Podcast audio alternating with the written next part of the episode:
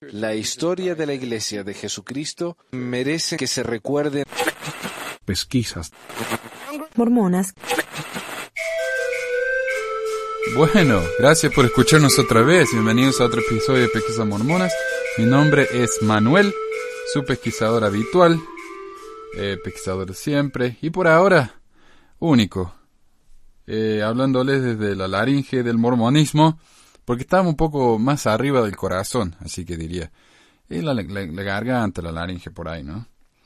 Ah, este episodio es una regrabación, por eso hemos tardado, eh, he tardado tanto en, um, poner el, el, episodio en iTunes, en, en, el website, porque la última vez eh, sonó tan horrible, tan horrible que decidí grabarlo de nuevo. Hice algunos updates acá en el equipo que tenemos, eh, porque me parece que de alguna u otra manera alguien nos tiene que tomar en serio, ¿no? Aunque sea un poquito. Sí, por lo menos con, el, con la calidad del sonido, por lo menos es algo.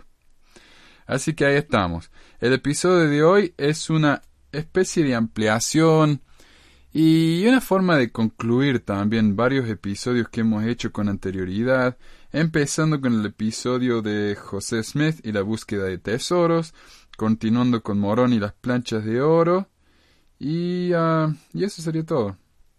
Eh, en el episodio anterior en el que hablamos de estos temas, eran más que nada acerca de asuntos técnicos, ¿no? Cómo encontró José las planchas, el tamaño de las planchas, el peso, planchas en, en el resto del mundo y lo que significa para la iglesia, etc. El episodio de hoy es más que nada acerca de testimonios de vecinos, familiares de José Smith, eh, Así que bueno, esto está sacado del libro Inventing Mormonism por Marquardt y Walters, quienes no son mormones, pero han, han hecho una tremenda investigación aquí acerca de, de estos temas. Y de hecho, um, déjeme ver, de hecho, eh, el BYU Studies, la publicación de estudios de la Universidad de Brigham uh, ha, dejado un, o ha escrito un, una crítica muy favorable acerca de este libro, y dice, independientemente de lo que haya motivado este volumen, merece una lectura cuidadosa por parte de los estudiantes de la historia de los santos de los últimos días. El texto es relativamente breve, pero muy detallado, casi tediosamente detallado en algunos lugares. Las notas y anexos que se acompañan son útiles y el ensayo bibliográfico es especialmente ventajoso. Es evidente que los autores han dedicado mucho a su investigación, después de haber revisado con esmero diversos archivos, buscado en registros de impuestos y evaluaciones de censos, para complementar las declaraciones tan conocidas por sus contemporáneos que recordaron a la familia José Smith. Cualquiera que sea la motivación de Marquardt y Walters, debemos admitir que han buscado y rastreado a través de oscuros, pero en ocasiones importantes, registros en sótanos mohosos y cortes indescriptibles, con más diligencia y minuciosidad que la mayoría de nuestros historiadores mormones. En segundo lugar, me gusta pensar que yo podía tomar muchas de las evidencias contenidas en este volumen y llegar a conclusiones diferentes. Yo no habría titulado el volumen Inventing Mormonism, lo cual significa inventando el mormonismo, un título desafortunado porque implica que José literalmente fabricó sus experiencias, un concepto uh, religioso que los historiadores más serios rechazan. Acá otra vez estamos, uh, lo mismo que hablé la semana pasada, ¿no? Si vamos a hacer un, un, comentario como este, tenemos que decir quiénes son estos críticos tan importantes, historiadores tan importantes, que, favorecen la, la visión de José Smith. Yo no conozco ninguno. Ah, pero aquí, bueno, el autor dice que los, eh, mm, los historiadores más serios rechazan que José haya inventado el mormonismo. En su lugar, me gustaría retratar a José como un ser humano creciendo y desarrollándose, quien en su vida pasó tiempo, tanto tiempo en la tierra como en el cielo, y que durante toda su vida tuvo ocasión de modificar su conducta y arrepentirse. A veces el Señor le dictó que lo hiciera. Entonces acá el, el autor de un, un una crítica académica, nos está diciendo que si él hubiera escrito este libro de historia, él hubiera incluido su testimonio de José Smith. Lo cual es extraño, ¿no? Porque, uh, porque es algo que los historiadores no hacen. O sea, los historiadores no mezclan fe con, con la ciencia o con, con la arqueología. Es, es, diría yo, inapropiado. Así que bueno, el, el artículo en sí es muy positivo y nos explica que si vamos a ser serios estudiadores de la iglesia, es importante que leamos este libro. Esto está del capítulo 5, no es el capítulo entero, ya que estos autores han, publicado todo lo que han encontrado al respecto y algunas de las citas son repetitivas y dicen exactamente lo mismo. Así que vamos a buscar una de cada una, al menos uh, que tengan suficiente variedad entre ellas y eso es lo que hemos incluido. Es del capítulo 5 llamado El Tesoro. Y dice, en el verano de, perdón, en el verano de 1827, cuando los recién casados José y Emma Smith estaban viviendo con la familia de José en Manchester, Nueva York, la gente comenzó a escuchar de la familia Smith de un tesoro que José había encontrado. Ellos contaron la historia de un libro escrito en planchas de oro que habían sido enterrados en la tierra en una colina de Manchester, más tarde llamado el Cerro Cumura, cerca de dos millas al sureste de su casa. Este drumlin glacial, glacial había sido, de acuerdo con, el, con un erudito, el lugar de la excavación del tesoro, tanto antes como después de que José recibiera las planchas de oro. Y para aclarar, un drumlin es un monte compuesto de restos glaciares. Eh, Nueva York está bien al norte, así que hace frío, hay bien mucho frío cuando es invierno, así que es comprensible que haya cosas como estas. Este capítulo trata de recuperar de las fuentes disponibles las primeras versiones de esta saga. Ciertamente, ninguna historia por sí misma da una imagen completa uh, de los eventos recopilados años después. Sin embargo, los patrones y similitudes importantes se repiten entre las primeras historias. En contraste con la historia que más tarde se contó, las versiones más tempranas vincularon el descubrimiento de las planchas con las prácticas de la búsqueda de tesoros enterrados. Este es un tema controversial, ya que estaba vinculado con la magia y la superstición. También vinculan la obtención de las planchas con los rituales mágicos, tradicionalmente asociados con la adquisición de tesoros por medio de espíritus guardianes.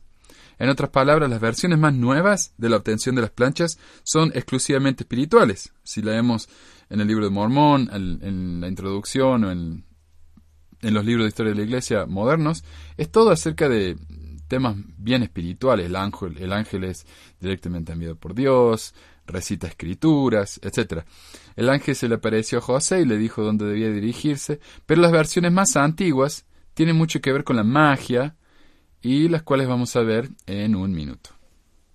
La primera sección trata acerca del ángel. Willard Chase fue un vecino y amigo de la familia Smith. Él los conocía desde 1820 y más tarde recordó que la familia estaba en el negocio de la búsqueda de tesoros.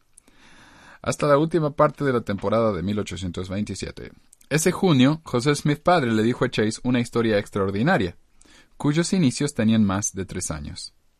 Que hacía unos tres años un espíritu se le había aparecido a José, su hijo, en una visión, y le informó de que en cierto lugar había un registro sobre planchas de oro, y que él era la persona que debía obtenerlos. Y esto se debía hacer de la siguiente manera.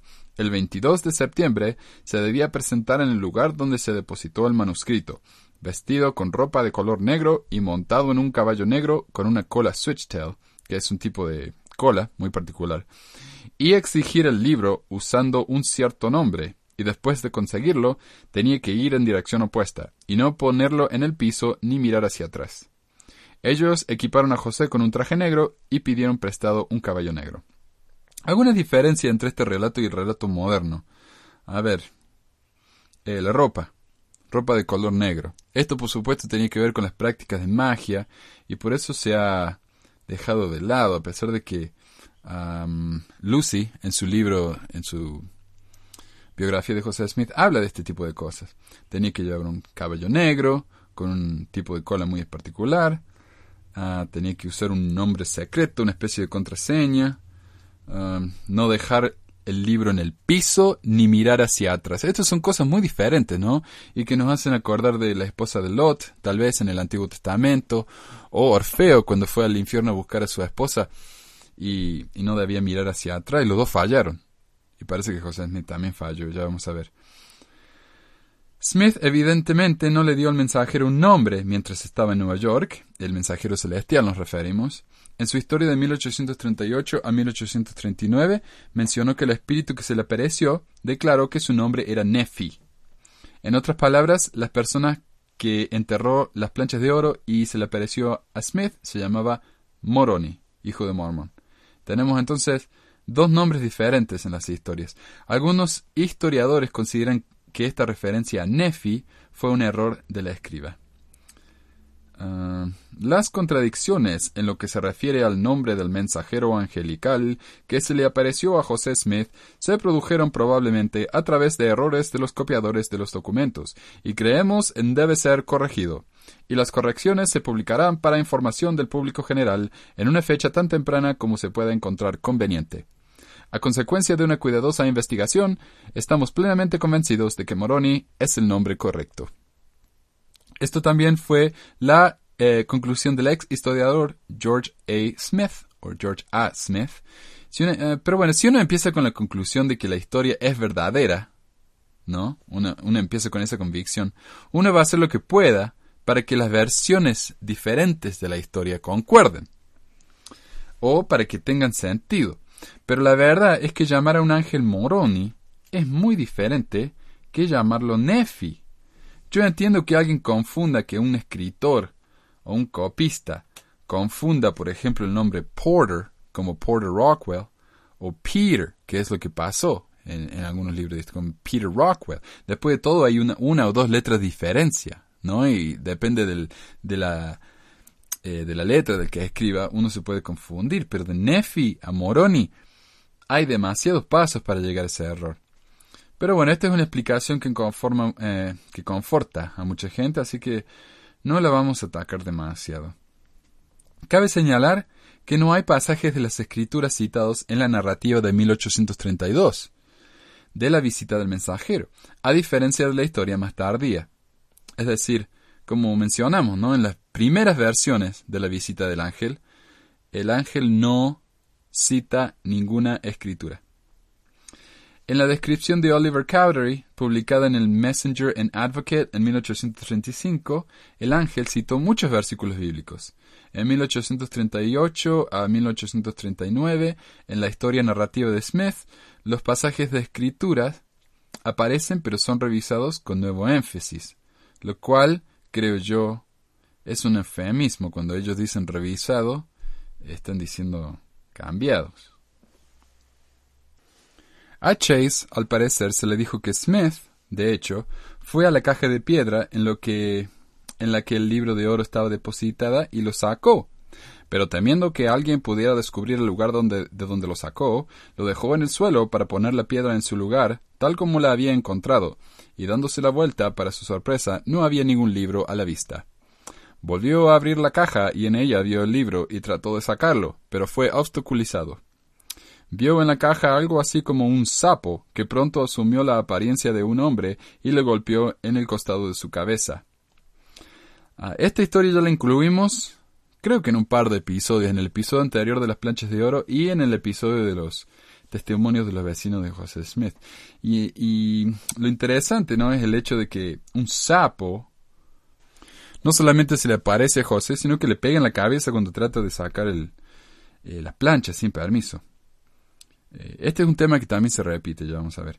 Y yo creo que la razón por la que Chase es creíble es porque él fue uno de los vecinos más cercanos a los Smith en Nueva York y de hecho ellos trabajaron juntos. Y fue Chase quien encontró la piedra que José usó para traducir el libro de Mormón, la piedra dividente, y esta misma piedra también la utilizó para,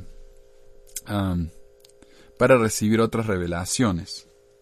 Smith trató de tomar el libro de nuevo, pero de nuevo fue golpeado por el espíritu. Al preguntar ¿por qué no puedo obtener las planchas? se le dijo que no había obedecido las órdenes del espíritu. Posteriormente fue instruido que llevara a su hermano mayor, Alvin. Ven en un año a partir de este día y trae a tu hermano mayor y las tendrás. Este espíritu, dijo, era el espíritu del profeta que escribió este libro y que fue enviado a José Smith para darle a conocer estas cosas. Ah, sabemos que el libro que escribió, el, el profeta que escribió el libro no era Moroni y no era Nefi, era Mormón.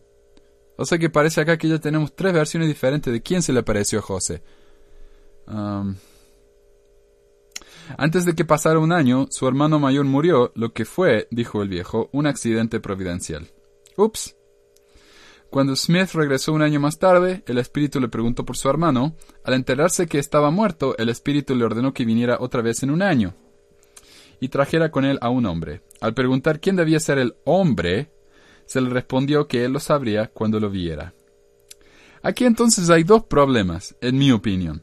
José no puede recibir las planchas porque, uno, no siguió las instrucciones al pie de la letra. Esto significa que Dios prohibió al mundo que conociera el Evangelio restaurado y sempiterno, porque José falló en seguir una instrucción sumamente específica y que creo yo no tiene demasiado significado. Si te das vuelta, si dejas las planchas en el piso, ¡pum! Vas a tener que esperar otro año porque lo hiciste mal.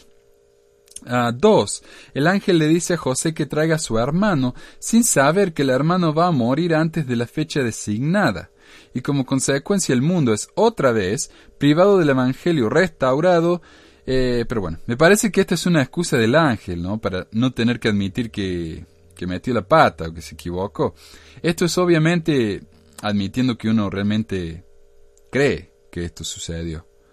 Uh, ¿Por qué no le dijo Dios al ángel que Alvin iba a morir antes de un año en vez de hacerle perder el tiempo a José y al mundo entero. Le hubiera sido tan fácil simplemente decirle que tenía que traer a Emma desde el principio. Uh, Emma, oh, porque ahí vamos a ver, Emma fue la que, uh, quien fue elegida para venir con José. Esta sección es acerca del acompañante de José. Según el relato de Chase, filtrada filtrado a través de su perspectiva y la de José Padre, porque José Padre fue el que mayormente le contó la historia de la primera visión a Chase, no José Hijo. Pero como decíamos, el padre dijo que José primero decidió que el próximo año llevaría a Samuel Lawrence, otro buscador de tesoros y videntes en el área de Manchester, vidente, perdón, José creía que un Samuel T. Lawrence era el hombre aludido por el espíritu, y fue con él a una colina de apariencia singular en Manchester y le mostró dónde estaba el tesoro. Lawrence le preguntó si alguna vez había descubierto cualquier cosa con las planchas de oro. José dijo que no. Luego le pidió que mirara en su piedra para ver si había alguna cosa con las planchas. Él miró y dijo que no había nada. Él, o sea, Lawrence, le dijo que mirara de nuevo para ver si no había un gran par de lentes con las planchas. José miró y luego vio a un par de gafas. Ah, sí, mira, acá está. Los anteojos, aquí están. No me, había, no me había fijado bien. La misma con la que José dijo que tradujo el libro de Mormón. Lawrence le dijo que no sería prudente dejar que estas planchas se dejaran ver por unos dos años, ya que sería una gran perturbación en el vecindario. No mucho después de esto, José cambió de opinión y dijo que Lawrence no era el hombre adecuado y que no le había dicho cuál era el lugar correcto. O sea, dijo, bueno, el ángel me dijo a mí que cuando yo viera al hombre, lo iba a reconocer a primera vista, y me pareció que lo había reconocido cuando lo vi a Lawrence. Y le dije yo dónde estaban las planchas, pero después me di cuenta que Lawrence no era el hombre adecuado. Ups, y de hecho, cuando le dije dónde estaban las planchas, era un chiste, no están ahí. Ja. Ah, bueno, un centenar de kilómetros al sur, un residente de Colesville para quien Smith trabajó brevemente, contó una historia muy similar. José Knight, que tenemos que aclarar, José Knight era un gran seguidor, admirador y defensor de José, ah, dijo también acerca del espíritu solicitando que José trajera a Alvin a la colina. Knight no menciona a Lawrence, pero su relato agrega la, identidad de una tercera persona a quien Smith se vio obligado por el personaje espiritual a llevar a la colina con el fin de obtener su tesoro, su futura esposa Emma Hale. De allí él, José Smith, fue a la colina donde se le informó que se encontrara el registro y no encontró problemas ya que aparecía de manera tan clara como si estuviera familiarizado con el lugar. Tan clara era la visión que había tenido. Él fue y encontró el lugar y lo abrió y encontró una caja simple. Él la abrió y encontró el, lugar, el libro y lo sacó y lo puso a su lado y pensó que podría cubrir el lugar otra vez creyendo que podría haber algo más allí. Pero se le dijo que tomara el libro y saliera de inmediato. Y después de haber cubierto el lugar, se volvió para tomar el libro y no estaba allí y estaba sorprendido que el libro había desaparecido. Esto es interesante, acá según Knight, ah, la razón por la que José Smith falló fue porque él puso las planchas en el piso, fue a cerrar la caja y ahí, al, desobedecer al ángel, eh, no se le permitió tener las planchas. Entonces esa es la versión de Knight. Él pensó que miraría en el lugar de nuevo y ver si no había vuelto a la caja. Había escuchado a gente hablar de esas cosas. Abrió la caja y he aquí que el libro estaba allí. Ah, él tomó el libro para sacarlo de nuevo y aquí que no pudo mover el libro más de lo que podía mover la montaña. Exclamó, ¿por qué no puedo mover este libro? Y la respuesta fue, no lo has hecho bien. Deberías haber tomado el libro y haberte ido enseguida. Ahora no lo puedes tener.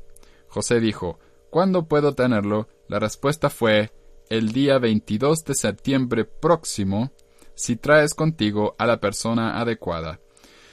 José dijo, ¿quién es la persona adecuada? La respuesta fue, tu hermano mayor. Otra cosa que me parece interesante aquí es que cuando hablamos acerca de la razón por la que José tuvo que ir a, visitar al ángel tantas veces, una vez por año, más o menos, en septiembre, fue porque, decimos ahora, José tenía que aprender cosas del ángel. El ángel lo instruía, él se fue preparando hasta que últimamente fue y consiguió las planchas. Acá, según las historias de prácticamente todo el mundo que conoció a José en esa época, seguidores, críticos, todo el mundo, coincide de que la razón por la que José no pudo obtener las, las planchas más rápido fue porque uno, falló al seguir el mandamiento del ángel de no dejar las planchas en el piso y dos, eh, se le pidió que trajera a su hermano, pero su hermano murió, así que tuvo que esperar otro año hasta que encontrara un reemplazo. Y a esto es a lo que nos referimos también cuando decimos que la versión más nueva es más espiritual y la versión vieja es más eh, tiene más que ver con la magia y el folclore. Ah, pero bueno, pero antes de septiembre su hermano mayor murió. José estuvo decepcionado y no sabía lo que debía hacer, pero cuando el 22 de septiembre vino, se fue al lugar y apareció el personaje y le dijo que no podía tenerlo ahora pero el día 22 de septiembre siguiente podría tener el libro si traía con él a la persona adecuada. José preguntó ¿Quién es la persona adecuada? La respuesta fue Lo sabrás. Luego miró en su piedra y encontró que era Emma Hale, hija del viejo señor Hale, de Pensilvania, una chica que había visto antes porque había estado allí antes conmigo. Knight dice que él estuvo con ella porque él uh, lo llevó a José a la casa de los Hale, cuando él trabajó allí con el viejo Stoll buscando tesoros. José Knight escribió que José Smith miró en su piedra y encontró que Emma Hale era la persona adecuada para llevar a la colina para obtener el libro. Smith le dijo a Henry Harris que un ángel se le apareció y le dijo que no podía conseguir las planchas hasta que se casara. William R. Hine o William R. Hine dijo Joe, ah, se refiere a Joseph José, Joe le dijo a Emma que había tenido una revelación acerca de las planchas, pero que no podía obtenerlas hasta que se, hasta que se casara con ella. Esta no es la primera vez que José Smith le dice a una mujer que se tiene que casar con ella a causa de una revelación de Dios. Él lo hizo con algunas de las esposas plurales que tuvo. Si han escuchado esos episodios, eh, saben a lo que me refiero. Ah, pero aquí también le dice a Emma, Ah, no, no hay precio, no, pero acá el, Dios me dijo que yo podía tener unas planchas, pero solamente si nos casamos. Ah, si no nos casamos, eh, no las voy a poder tener, pero de nuevo, no hay presión, como quieras. A ver, cerca del año 1830, Fayette Leffen visitó a la familia Smith con un amigo, Jacob Ramsdale, y habló con José padre acerca de tratar de encontrar el registro enterrado. La narración de Lapham, que fue, o que fue publicado en 1870, es muy similar a las versiones relatadas por Chasey Knight, incluyendo los detalles de cómo llevar a Alvin y a Emma a la colina para aplicar el para aplacar al espíritu guardián. Bueno, y es lo mismo, ¿no? Que vaya, que traiga que traiga a alguien con él. A ver, vamos a leerlo. El José, él, José, luego le dijo a su padre que... A ver, ¿qué, qué le hacemos? Mm. Él, José, luego le dijo a su padre que en un sueño un hombre muy grande y alto se le apareció, vestido con un traje de ropa antigua y que las ropas estaban ensangrentadas. Ah, este, esto es muy interesante. Eh, esta no es la última, la única versión que habla acerca de sangre en el ángel, pero es una de ellas.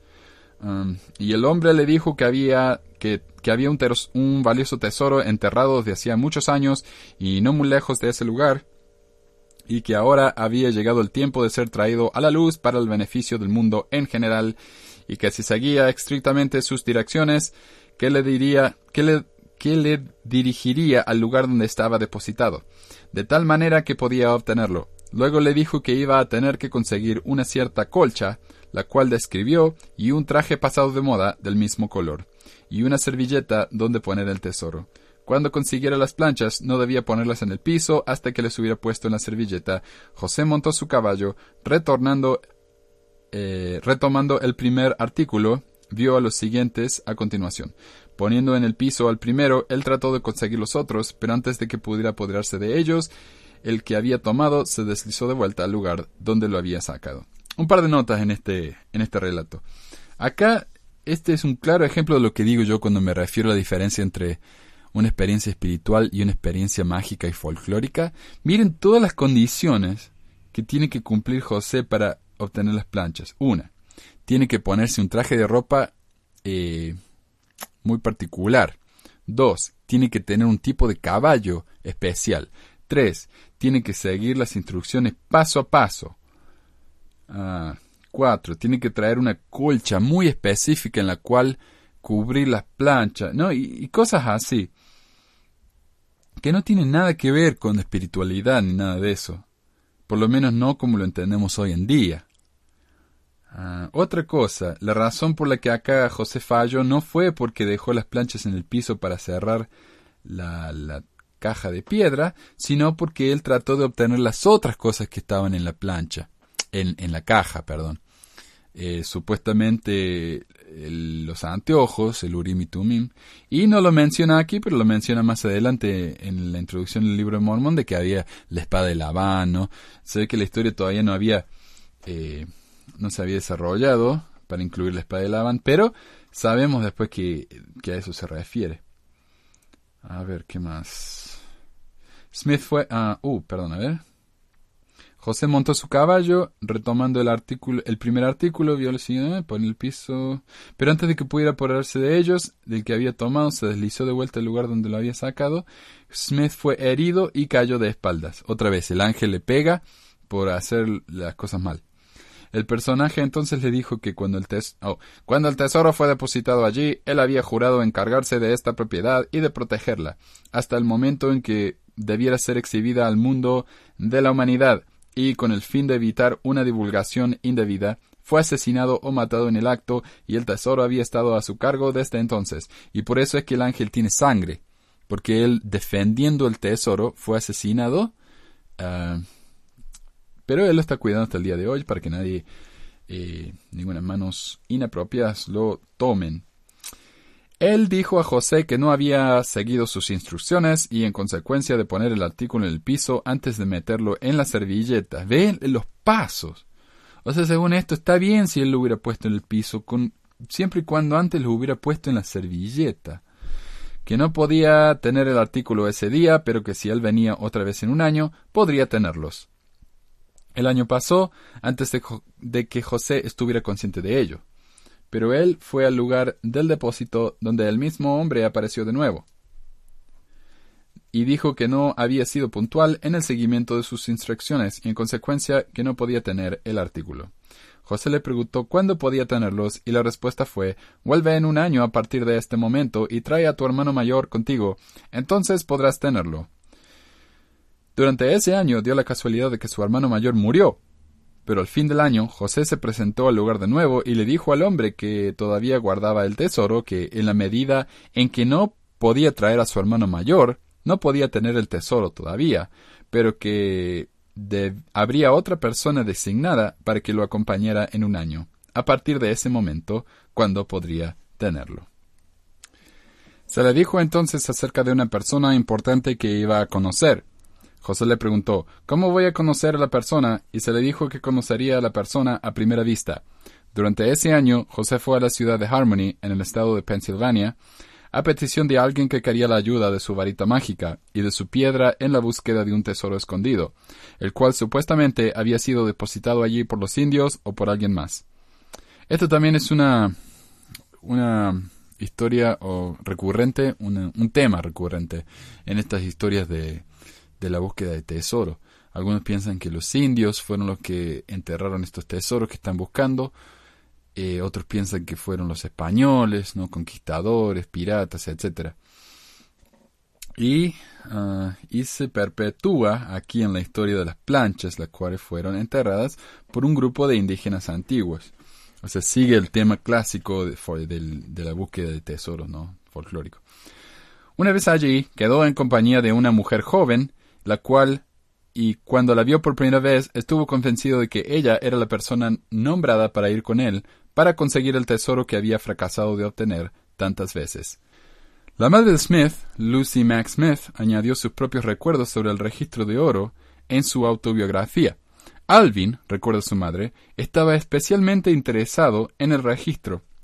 En su lecho de muerte le dijo a José Yo quiero que seas un buen chico y que hagas todo lo que esté a tu alcance para obtener el registro.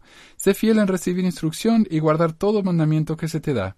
Esa no es la voz de Alvin, esa es la voz de Lucy contando lo que dijo Alvin. De acuerdo con Lucy, Alvin siempre había manifestado un mayor afán y ansiedad, de ser posible, que cualquiera ah, de los demás en relación con el registro que se le había mostrado a José, y siempre mostró el más intenso interés sobre el asunto. Con esto en nuestra mente, no podíamos soportar oír o decir una palabra sobre el tema, ya que en el momento en que José hablaba del registro, traía de inmediato a Alvin a nuestra mente. Lucy continúa pero ninguno fue más dedicado que aquel a quien estábamos condenados a perder, siendo que Alvin nunca fue más feliz que cuando estaba contemplando el éxito final de su hermano en la obtención de, del registro. Y ahora me parece que lo puedo oír con su final aliento, rogándole a su hermano que continuara fiel para así poder obtener el premio que el Señor le había prometido. Entonces tal vez esto nos permite ver por qué Alvin era el que había sido el elegido para ver las planchas, porque él creía no, no ver las planchas, sino ir con José a buscarlas, porque él era un creyente tan firme en las planchas, ¿no? Y segundo, aprendemos aquí de que la familia Smith no quiso ni siquiera oír hablar de las planchas por algún tiempo, porque los recordaban tanto de Alvin, que por lo que leemos aquí en los relatos, o sea, en, en los relatos de la, de la familia, en la historia de la familia, de los vecinos, Alvin era el hijo más responsable era el que cuando tenían que pagar la casa, él iba, trabajaba y traía el dinero. O sea, era un hijo muy, en que toda la familia contaba y que todos querían mucho. Ok. La sección siguiente es eh, exclusivamente acerca de las planchas. Es evidente que la historia de las planchas de oro se había repetido fuera de la familia Smith antes de septiembre de 1827 y sin duda parecía familiar a aquellos que lo escucharon y fueron familiarizados con las historias sobre las actividades de excavación de tesoros de la familia Smith. Ah, porque como dijimos, la búsqueda de tesoros, cuando, cuando encontraron las planchas, José dijo que encontró las planchas y contó el, relato de las planchas, era una historia muy similar a las historias que contaba cuando él encontraba, buscaba tesoros. O sea, era una historia que tenía muy mucho en común con la búsqueda de tesoros. Entonces todos decían, ah, sí, suena, suena familiar, por fin alguien encontró un tesoro. Ah, vamos a ver aquí. Ah, un número de narrativas han sobrevivido que describen cómo Smith se vio en posesión de las planchas de oro. Según el relato detallado de su madre, el 20 de septiembre de 1827, José Knight y su amigo Josías Stowell llegaron a la casa de la familia Smith. Knight había oído decir que él iba a conseguir el registro el 22 de septiembre. Esta es la razón por la que estaba en la casa antes de que José Smith fuera a buscar las planchas. Él pensó que él iba a ser el hombre elegido, pero no fue él, fue Emma. Y, dice ella, se quedó con nosotros hasta el 22. Temprano, en la mañana del 22, José y Emma salieron de la casa de los Smith, dice Lucy, tomando el caballo y el carro del señor Knight, sin su consentimiento, para viajar a la colina a unos tres kilómetros. Cuando llegaron a la colina, José le dijo a Emma, eh, José dejó a Emma con la carreta mientras fue hacia el lado de la colina. José dijo que luego tomó las planchas de una caja en el suelo y las escondió en la copa de un árbol caído, ocultándolas en la corteza de un árbol caído. Él volvió a la carreta de Knight, donde Emma estaba esperando, y regresaron a la casa. Lo que yo no entiendo aquí, en este punto, es José Smith no se le permitió recibir las planchas porque no había traído a su hermano. Por supuesto, el hermano había fallecido. Entonces tuvo que traer a alguien más. Pensó que era Lawrence, pero no era Lawrence. Knight pensó que él era el elegido, pero no fue. Fue Emma. La pobre Emma se casó con José, perdiendo a toda su familia porque José le dijo que ella era la elegida, siempre y cuando se casaran. Ahora acá está, Emma. Fue con José, José saca las planchas, las esconde en un árbol y vuelve a la carreta. Y mientras tanto Emma no vio las planchas, no fue con José, no vio la caja donde estaban las planchas, nada. Ella estuvo en, el, en la carreta todo el tiempo. Entonces, ¿cuál es el motivo de que trajera él a un acompañante? Honestamente, pareciera que no hay ningún sentido, no hay ningún motivo. Ah, Continuamos. Mientras tanto, en la casa de los Smith, según Lucy, cuando los hombres de la familia se sentaron a desayunar, el señor Smith, o sea, el esposo de ella, preguntó por José, ya que nadie más que yo sabía dónde se había ido. Le dije que no iba a llamar a José para que viniera a desayunar, que iba a hacer que se quedara con su esposa. Lucy le pidió a su marido que... Oh, perdón. Lucy le pidió a su marido que cubriera la ausencia de su hijo. Deja que coma con su esposa esta mañana. José Knight pronto descubrió que su caballo y su carro habían desaparecido. Lucy recordó que el señor Knight llegó muy perturbado. Señor Smith, dijo él, mi caballo se ha ido. Yo no lo encuentro en las instalaciones y quiero ir a mi casa en media hora. No se preocupe por el caballo, le dije. Usted no conoce todos los rincones y esquinas en el pastoral. Voy a llamar a Williams, mi hijo, mi quinto hijo, quien pronto se lo traerá. Esto lo satisfizo por un tiempo, pero pronto hizo otro descubrimiento. Su carro también había desaparecido, y ahora llegó a la conclusión de que el caballo y el carro se habían ido juntos, y que algunos canallas se habían ido con ellos a la vez. Knight evidentemente fue a buscarlos, y, mientras él estaba ausente, José volvió. Knight recordó Después de un tiempo, él, José, llegó a casa y devolvió el caballo. Todos vinieron a la casa para desayunar, pero nada se dijo de dónde habían estado. Las planchas estaban ahora, de acuerdo con José, escondidas en, la copa de un árbol caído, pero se necesitaba un mejor lugar para depositarlas. De acuerdo con Lucy, José pidió mi consejo en qué sería la mejor manera de conseguir un cofre. Ellos decidieron hacer que alguien les hiciera uno, pero eh, le faltaba el dinero para pagarlo, hasta que, al día siguiente, el señor Warner vino y le pidió a José que fuera con él a la casa de una viuda en Macedonia de nombre Wells, y que quería una pared en un aljibe, y que quería un poco de trabajo hecho, y que le pagaría dinero por ello. Él acompañó al señor Warner a Macedonia, como le pidió la señora Wells. Nadie en la familia había visto ni oído hablar de esta mujer antes. Aunque ella envió específicamente por José consideramos que fue una disposición de la providencia para que pudiéramos pagar el dinero que le debíamos al fabricante de muebles. La historia se expandió fuera de la familia Smith, ah, de que José había obtenido unas planchas de oro que habían sido enterradas bajo la tierra. Puesto que José y su padre habían estado involucrados con un grupo de buscadores de tesoros, sus antiguos socios querían eh, su parte del hallazgo. Como Martin Harris explicó, los buscadores de tesoros alegaron que tenían el mismo derecho de José a las planchas, ya que estaban en la compañía juntos. Afirmaron que José había sido un traidor y que se había apropiado de sí de lo que les pertenecía. Por esta razón, José tenía miedo de ellos. David Wermer, en una entrevista, dijo He tenido conversaciones con varios jóvenes que dijeron que José Smith tenía las planchas, unas planchas de oro, y que antes de que él las obtuviera les había prometido compartirlas con ellos, pero no lo había hecho, y por lo tanto estaban muy irritados con él. O sea, aquí tenemos a dos seguidores de José, a Harris, que era un seguidor casi eh, ciego de José Smith, muy fiel a él, y David Wilmer, que fue uno de los testigos del libro de Mormon, los dos cuentan la historia de que José había sido un buscador de tesoro y que los hombres con los que él había buscado tesoro en el pasado estaban enojados porque él encontró un tesoro y no lo quiso compartir con ellos. Es como que estos hombres dijeron, ¡Eh, José! Somos parte del mismo sindicato, hombre, no tiene que compartir. Tenemos que repartirnos acá las riquezas.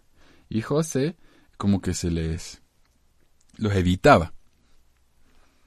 A ver, de acuerdo con Lucy, José Padre fue informado de que un grupo de 10 o 12 hombres estaban reunidos junto con un Willard Chase, líder de una clase metodista a la cabeza.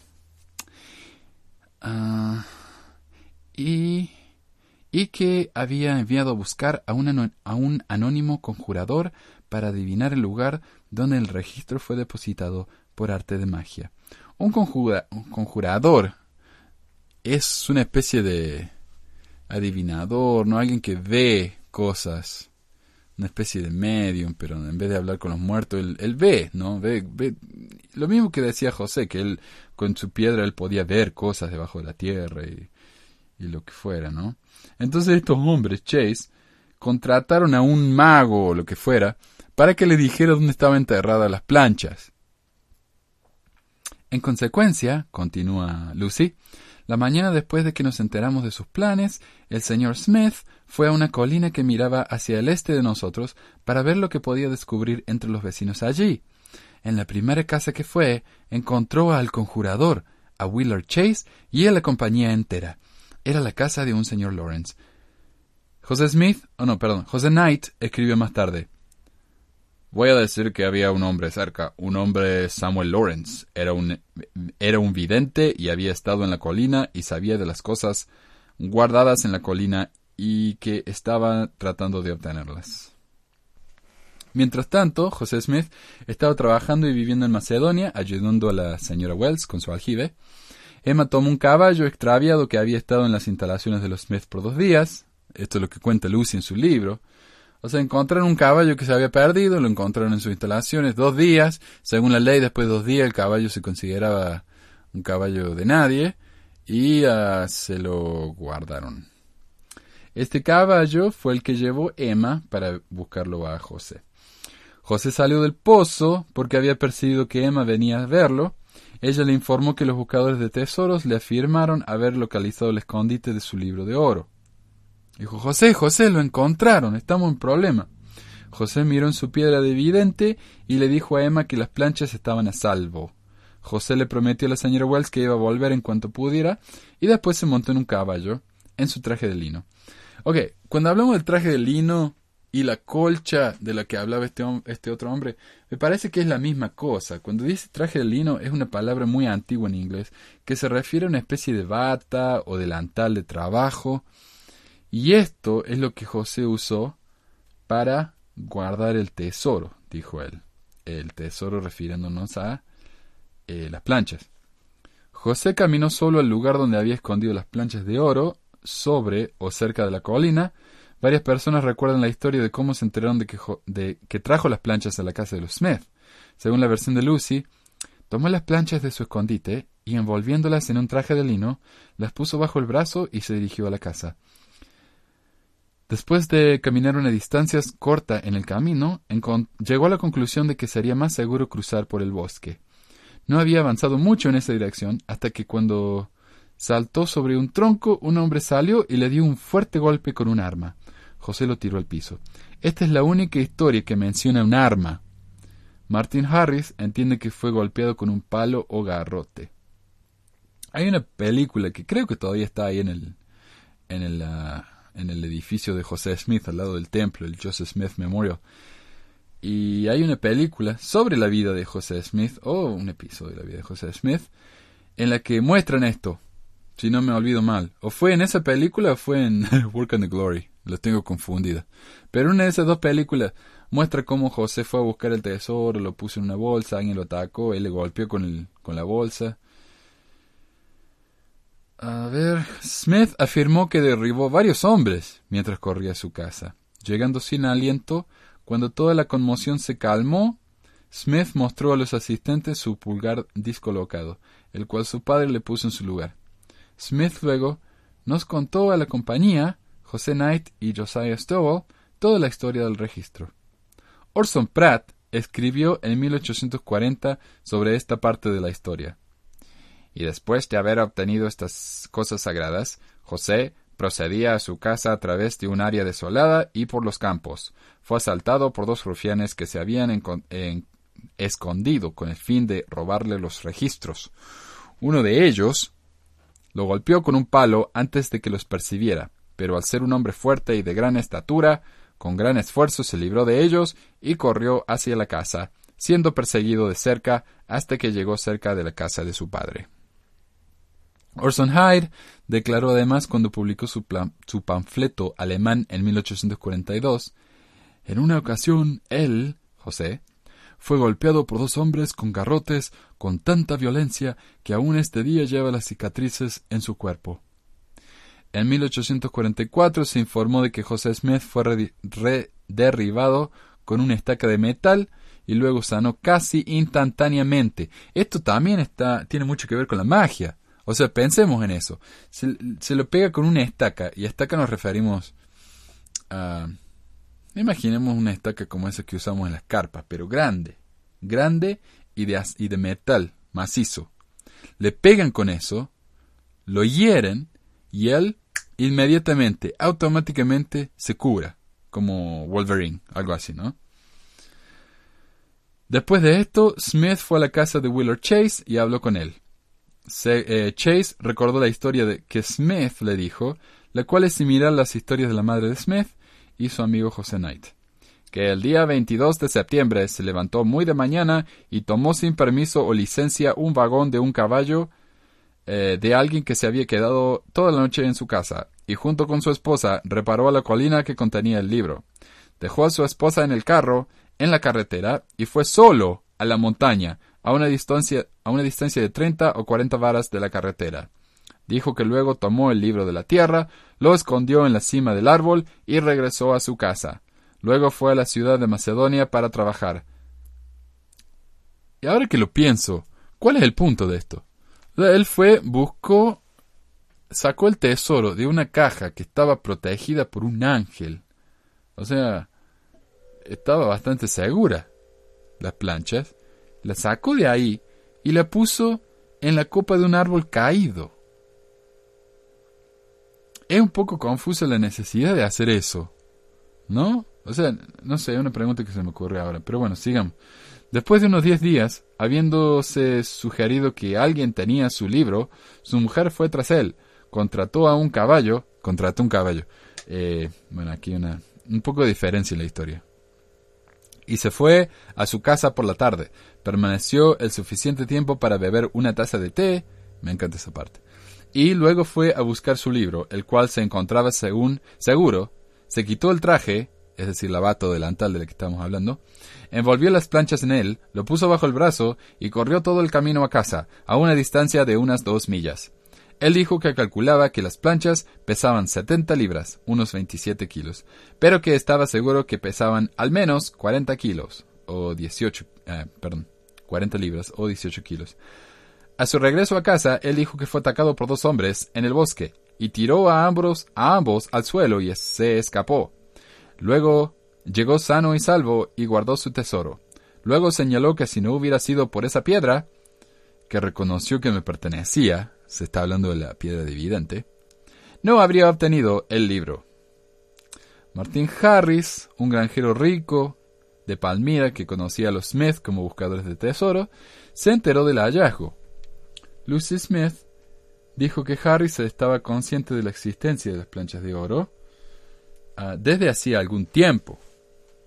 Aquí quisiera mencionar que nadie sabía nada de este asunto de nuestra parte, excepto un amigo íntimo de mi marido, a quien llamó unos dos o tres años antes.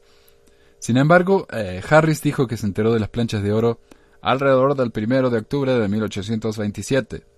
Recordó que la primera vez que oí hablar del asunto, mi hermano eh, Harris, quien había estado en el pueblo de Palmira, me preguntó si yo había oído hablar de, de que José Smith tenía una Biblia de oro. Mis pensamientos fueron que los buscadores de dinero probablemente habían desenterrado una vieja tetera de latón o algo por el estilo. No pensé más sobre esto. Eh, esto fue alrededor del primero de octubre de 1827. Casi todos los que oyeron versiones de la historia recordaron en particular la interacción de Smith con el mensajero o el espíritu asociado con las planchas de oro. Abigail Harris recordó la visita de los padres de Smith. Me dijeron que el informe que José Hijo había encontrado planchas de oro era cierto, y que él estaba en Harmony, Pensilvania, traduciéndolas, que esas planchas estaban en existencia, y que José Hijo iba a obtenerlas, y que le fue revelado por el Espíritu de uno de los santos que había en este continente, previo a ser descubierto por Colón. Henry Harris, hermano de Martin Harris, escuchó sobre las planchas de oro, de oro de José Smith y recordó la interacción de Smith con un ángel y su uso de la piedra del vidente. Después que él eh, pretendió haber encontrado las planchas de oro, tuve una conversación con él y le pregunté dónde las encontró y cómo vino a saber dónde estaban dijo que tuvo una revelación de Dios, que le dijo que estaban escondidas en una determinada colina y que miró en su piedra y las vio en el lugar donde estaban depositadas, que apareció un ángel y le dijo que no podía conseguir las planchas hasta que estuviera casado. Ah, entonces ahí tenemos dos versiones diferentes de la historia de que José Smith se tenía que casar con, e, con Emma antes de conseguir las planchas. Y esta versión vino directamente de José. O sea, este, este hombre es Henry Harris, el hermano de Martin Harris. O sea que él tenía acceso al, al profeta. A ver. Pero parece que él era mucho más escéptico, escéptico que su hermano, que, que, creía ciegamente en José. A ver, ¿dónde estamos? Hasta que estuviera casado. Y que cuando vio a la mujer que iba a ser su esposa, él la conocería y que ella lo conocería a él. Benjamin Sanders, que tenía 13 años de edad en ese momento, recordó haber oído la historia en su casa. Oía a Joe decirle a mi mamá y hermana cómo adquirió las planchas. Dijo que un ángel lo dirigió a donde estaban. Fue durante la noche para conseguir las planchas. Cuando tomó las planchas, había algo abajo, cerca de la caja, que parecía un, un poco como un sapo, que se había convertido en un hombre quien le prohibió que tomase las planchas. Entonces tenemos otro testigo que oyó directamente de José de que él había visto un sapo en la caja que se convirtió en un hombre. Ah, encontró un par de gafas junto con las planchas. Cuando volvió a su casa, alguien trató de obtener las planchas de él. Dijo que tiró el hombre al hombre al piso y que se escapó. Tuvo dos o tres peleas en el camino. Vi su mano toda inflamada y me dijo que cuando peleó, que pasó cuando peleó con sus enemigos. Durante el tiempo que según se informa que Smith obtuvo las planchas de oro en Manchester, se dijo que estuvieron ocultadas en varios lugares. Varios relatos han sobrevivido que detallan la ayuda de Alva Beeman. Lucy Smith recuerda que Beeman vino de la aldea de Livonia, un hombre en quien hemos depositado mucha confianza, Uh, perdón, vino de la aldea de Livonia, un hombre en quien hemos depositado mucha confianza. Se resolvió que una parte del hogar, es decir, la parte de adentro de la chimenea, la que está dentro de la casa, se, se debía ser removida y las planchas enterradas bajo el mismo. Esto fue junto antes de que una gran compañía de hombres llegara corriendo a la casa armados con armas de fuego, buscando las planchas de oro. Martin Harris mencionó al viejo señor Beeman como uno de los buscadores de tesoro que habían estado cavando en búsqueda de dinero supuestamente ocultados por los antiguos. Las planchas de oro fueron finalmente puestas en una caja de vidrio Ontario antiguo. Eh, el vidrio este Ontario es un vidrio ordinario, ¿no? De un vidrio de ventana. Y Martin Harris dijo, el señor, el viejo señor Beeman cortó los extremos haciendo que la caja tuviera la longitud adecuada para ponerlas en ella, y cuando las pusieron en la caja, dijo que las oyó tetinear, pero no se le permitió verlas. Él me lo dijo. La hija de Beeman, María, relató lo que escuchó de su padre y las, y las planchas de oro. Padre encontró en contacto con padre José Smith, el padre del profeta, quien con frecuencia iba a Palmira para ver a Smith padre y a su familia, durante este tiempo el hermano José Smith llegó en posesión de las planchas que contenía el libro de Mormón. Tan pronto como se oyó en los alrededores que se había encontrado una Biblia de oro, porque eso era lo que se llamaba en ese momento, las mentes de las personas se pusieron tan emocionadas y se levantaron a tal punto que una muchedumbre se reunió en, un en conjunto para buscar los registros en la caja de Padre Smith, en la casa de Padre Smith. Mi padre estaba allí en ese momento y ayudó a ocultar las planchas en una caja en un lugar apartado donde nadie las podía encontrar. Tras permanecer oculto bajo el hogar, según los informes, fueron colocados en el taller de cobre de los Smith. Finalmente las planchas fueron cerradas con clavos en una caja y la caja puesta en un fuerte barril hecho para ese fin. A ver, el barril... Sí, el barril fue entonces lleno de frijoles y se dirigió hacia arriba. No, no, entiendo bien qué, qué, quiere decir esto se dirigió hacia arriba. Me imagino que quiere decir que lo pusieron encima del, de, la carrete, de la carreta. La habilidad como fabricante de barril de los Smith uh, fue útil en este caso. Entonces pusieron eh, las planchas en una caja de vidrio, la caja de vidrio en cubierta en tela, la tela con la caja puesta en un barril y el barril lleno de frijoles y cerrado con eh, clavos. Ante el temor de los buscadores de dinero hostiles cerca de Manchester, la familia de Emma le permitió a ella y a su marido regresar a su casa en Harmony, Pensilvania. Por supuesto, la familia de, Emma no lo quería para nada a José, porque lo veían como un charlatán. Ah, pero en este caso le permitieron que fueran a vivir a su casa porque tenían miedo de los de la turba. Su hermano Alba, el hermano de Emma, ayudó a transportar a la pareja y su barril de frijoles a la propiedad de los Hale, donde José comenzó a dictar el texto de su libro. En 1829, después de que se completó el dictado y se estaban estableciendo las tipografías en la imprenta, Smith escribió una carta desde Harmony a Oliver Cowdery sobre su estancia en el sur de Nueva York y Pensilvania. La gente es muy amable con nosotros, excepto unos pocos que están en oposición a todo, a menos que sea algo que es exactamente igual a lo que ellos piensan y dos de nuestros perseguidores más formidables están ahora bajo la censura y han sido citados a un juicio en la Iglesia por crímenes que, si son ciertos, son peores que los asuntos del libro de oro. Este comentario es muy críptico, pienso yo. ¿Por qué lo van a hacer un juicio en la Iglesia si no son miembros de la Iglesia? ¿Y qué quiere decir con eso de los crímenes en el libro de oro? Se referirá a los crímenes de la y la Muel y de todos esos conspiradores. El padre de Emma, Isaac, recordó más tarde la estadía de su hija y de su yerno en su casa. Se me informó que habían traído un libro maravilloso de planchas con ellos.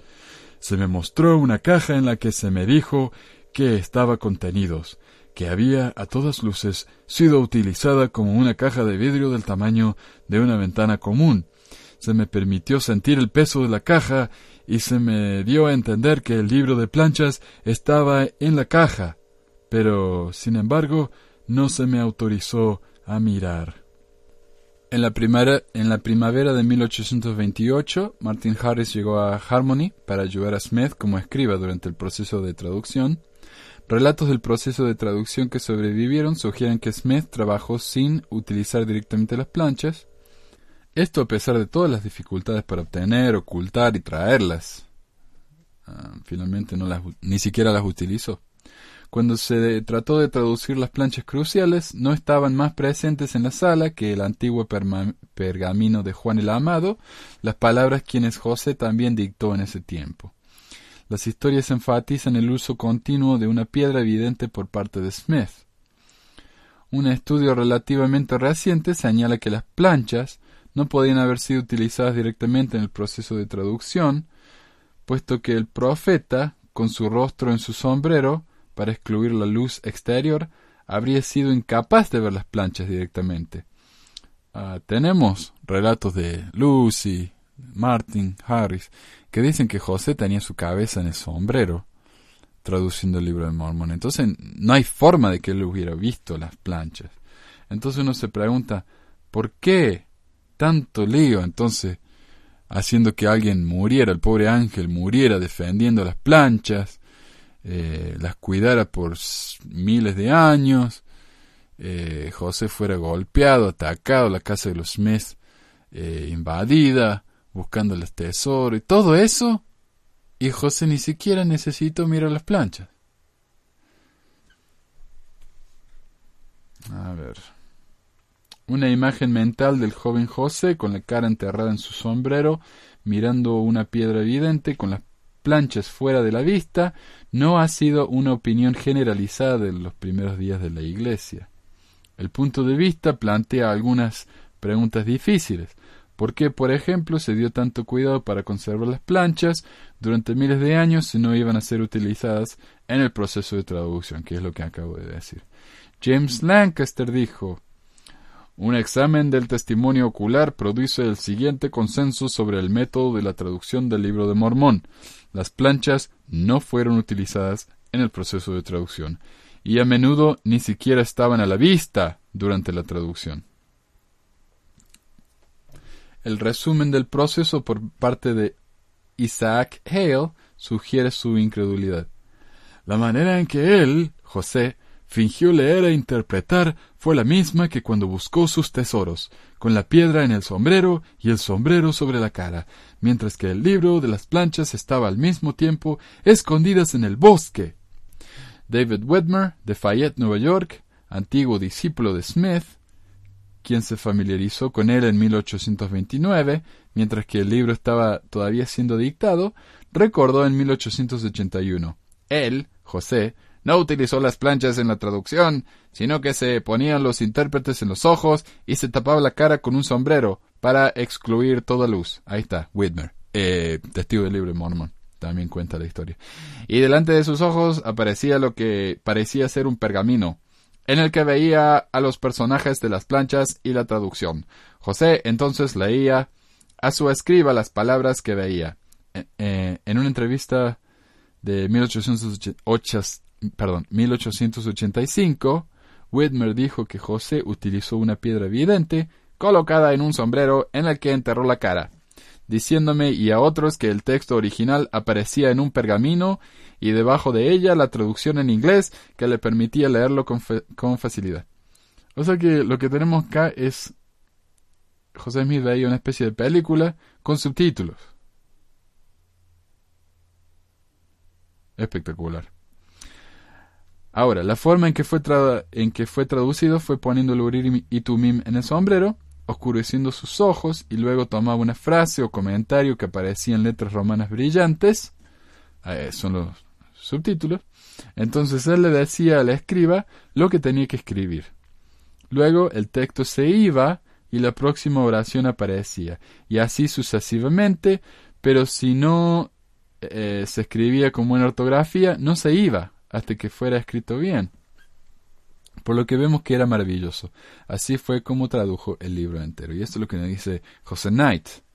Desafortunadamente esto de que el, texto no se iba hasta que lo escribieran con buena ortografía, eh, no concuerda lo que dice la iglesia hoy en día.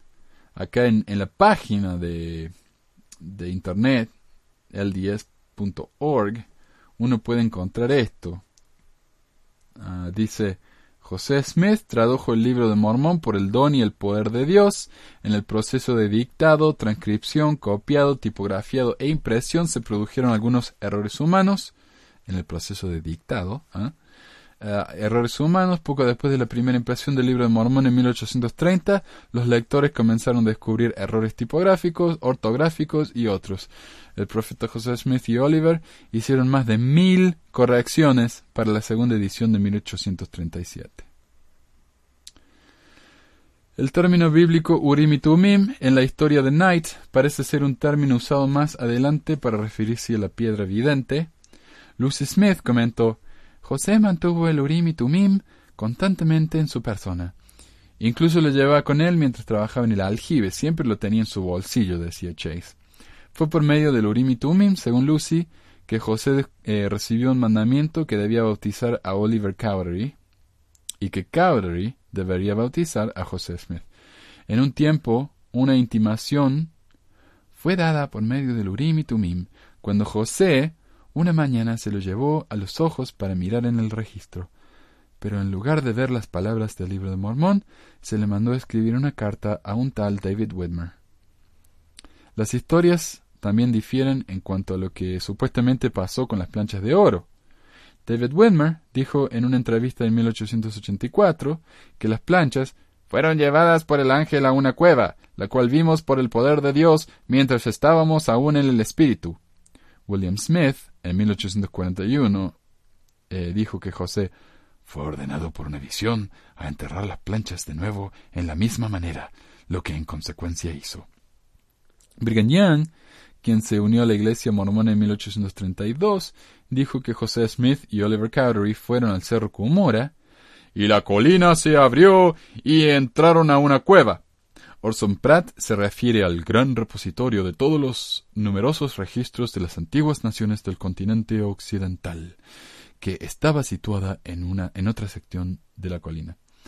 Y esto me recuerda a la imagen que estaba en el libro de Mormón hace unos años, donde se lo ve a Moroni, creo, sentado en una cueva eh, rodeado de planchas de oro. Y yo me acuerdo que mi maestra de seminario nos la mostró y dijo, Todos, todas estas planchas están disponibles, pero no estamos preparados para recibirlas. Una vez que estudiemos el libro de Mormón y lo conozcamos bien y aprendamos lo que nos enseña, etc., ahí vamos a recibir el resto de las planchas. Y desde entonces yo esperé en alguna conferencia algo que dijeran, hemos recibido las otras planchas y las estamos traduciendo, pero nunca pasó. Y en realidad yo creo que eso no es doctrina. Yo nunca escuché esa parte de lo que dijo mi maestro de seminario. Ok. En conjunto, estos primeros relatos sobre las planchas de oro colocan el evento dentro de un contexto más amplio en la casa de tesoros enterrados, en la búsqueda de tesoros enterrados, Smith informó que obtuvo las planchas de oro de la tierra, donde habían estado escondidos durante 1400 años. Al igual que en sus intentos anteriores de localizar objetos perdidos y valiosos tesoros de la tierra, José encuentra las planchas mirando en su piedra. Sacó su hallazgo del depositario donde estaba y lo dejó en el suelo.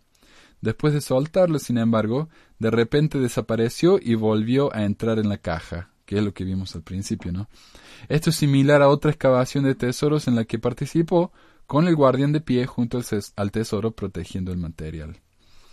El espíritu guardián es un enfoque constante en estas primeras historias. Si el guardián de las planchas era un espíritu o un ángel, su objeto era velar por la caja enterrada y su contenido. Smith hizo todo lo posible para obtener las órdenes del espíritu perdón, para obedecer las órdenes del espíritu, llevó ropa especial, se le dio una simple orden de no poner las planchas en el suelo, y cuando lo hizo, el espíritu le golpeó en la cabeza y le impidió obtener el tesoro. Porque él no lo hizo, porque él no hizo lo que se le instruyó, le dijo a José que viniera otro año y trajera a su hermano Alvin con él. Luego miró en la piedra y se, y se enteró de que iba a llevar a Emma Smith. Muchos aspectos de la historia contadas en, contada en Nueva York y Pensilvania fueron posteriormente revisados, de nuevo, un eufemismo por cambiados, sobre todo los detalles que unían las planchas de oro y la búsqueda de tesoros. Roger E. Anderson comentó sobre por qué estos detalles fueron omitidos de los relatos históricos de José. Su historia anterior de las planchas que desaparecieron y volvieron a aparecer tan misteriosamente no se menciona, a causa de su similitud con los tesoros tan elusivos que se le acusó de buscar. La orden del espíritu de llevar a Alvin a la colina y después de su muerte a Emma ha sido eliminada ya que tenía más tonos de magia ritual que de religión, pura y sin mancha. Y el recuerdo de José Knight de que Smith había visto en su piedra cómo encontrar a la persona adecuada se descartó debido a su parecido con la acusación de buscar tesoros de la que había sido condenado en 1826. Smith aprendió por experiencia que no todos veían esas actividades como divinas.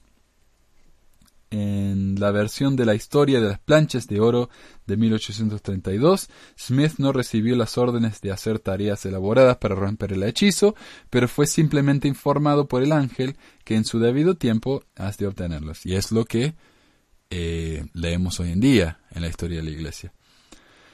En el momento del relato de Smith, desde 1838 hasta 1839, fue instruido desde el principio que no habría un periodo de espera de cuatro años.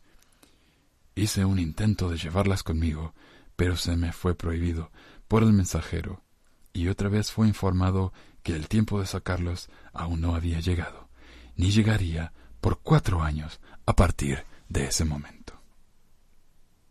Y ese es el episodio de hoy. Gracias a todos por escucharnos. Ah, si tienen algún comentario, queja, ¿por qué no? Ah, ya, me estoy acostumbrando. Quejas, eh, recomendaciones, eh, chistes, regalos, lo que sea, nos pueden comentar o nos pueden mandar un mensaje por medio de la página de internet pesquisasmormonas.com pesquisasmormonas.com o nos pueden encontrar en Facebook buscando pesquisas mormonas. Ah, ¿Qué más? Nos pueden, nos pueden encontrar en iTunes. Se pueden ah, suscribir al podcast en iTunes. Así cada vez que ponemos un episodio nuevo, cada mes o cada dos semanas, cuando fuera, eh, iTunes les baja el episodio automáticamente. Eh, hay otros programas también para Android que me gustan mucho. A mí me gusta uno que se llama Dog Catcher. D-O-G-G-C-A-T-C-H-E-R, que es el que uso yo para escuchar mis podcasts. Eh, también baja automáticamente todo y, y, uno no tiene que andar haciendo trabajo extra. Si les gustaría participar en el programa de alguna manera, traduciendo, investigando, eh, déjenos saber también de la misma manera.